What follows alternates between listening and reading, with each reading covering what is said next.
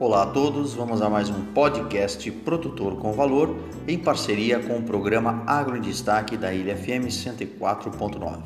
Vamos ao pod de hoje que na verdade é uma importante dica: como evitar a presença de lesmas e caracóis no quintal ou na horta.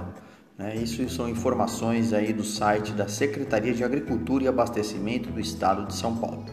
Bom, então segundo Francisco Zorzenon, que é o pesquisador do Instituto Biológico, esses animais provocam prejuízos quantitativos e qualitativos, pois além de diminuírem a produtividade, depreciam o produto, reduzindo seu valor devido à presença de muco ou mesmo dos próprios nas hortaliças. Os prejuízos econômicos são variáveis, dependendo do tipo de cultura atacada. Em alguns casos, como no cultivo de feijão em plantio direto, pode haver até uma redução de 20% na produtividade. Além dos danos econômicos, também possui importância sanitária, pois pode transmitir vermes prejudiciais à saúde humana, os quais são causadores de doenças graves. Ressaltando que não se deve tocar no animal sem o auxílio de luvas ou de uma sacola plástica. Uma prática incorreta, mas muito difundida no controle da praga, é o uso do sal, colocando-o diretamente sobre os moluscos. Mas cuidado, pois o sal em excesso pode provocar a redução da fertilidade do solo, afetando diretamente o vigor das plantas.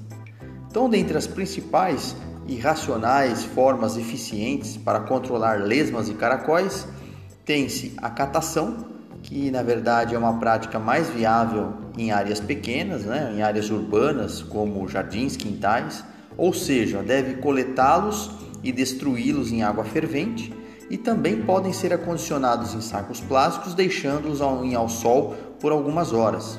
Ou ainda, o uso também de armadilhas atrativas, que consistem em panos embebidos em cerveja ou leite, que devem ser colocados ao anoitecer e recolhidos no dia seguinte bem cedo e destruídos manualmente ou em água fervente. Também poderão ser colocados restos de hortaliças como atrativos sobre jornais ou lona plástica. Enfim, os modelos de alternativas biológicas são menos agressivos ao meio ambiente e ao homem, tornando-se também uma ferramenta economicamente viável ao produtor. Muito obrigado a todos, acompanhe as nossas podcasts e também sigam no canal Produtor com Valor no Instagram, nosso e-mail produtorcomvalor@gmail.com, professor Omar Sabag da Unesp de Ilha Solteira.